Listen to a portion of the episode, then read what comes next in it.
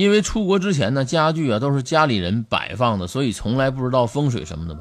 第一次出国，出去租房子，然后开始各种啊给家具换格局。我不相信就我一个这么做，结果门窗还有一面镜子全部对着我的床。当时我睡觉呢，几乎啊不怎么做梦，但是啊，当天晚上开始一直重复做着自己啊从床上开始往下陷，然后陷入床里面。一直啊到地板里边，再从天花板掉到床上，然后一直循环循环。上面房间的地板和下面房间的地板、天花板是一体的，场景都是我自己那间房间。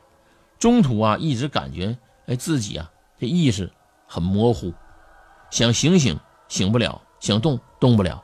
直到有一天朋友跟我说换一个格局吧，就是这门和窗镜子都不能对着床之后，我就再也没发生以上的事儿了。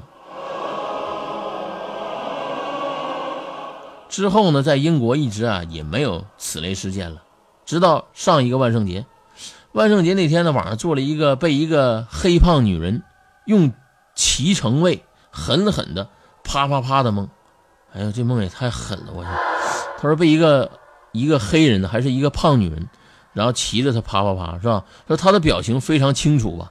他简直快爽到极点了，动作巨快，我你妈的在下面，我肠都快被他做出来了。第二天起来啊，腰就快断了一样的疼，我有点害怕了。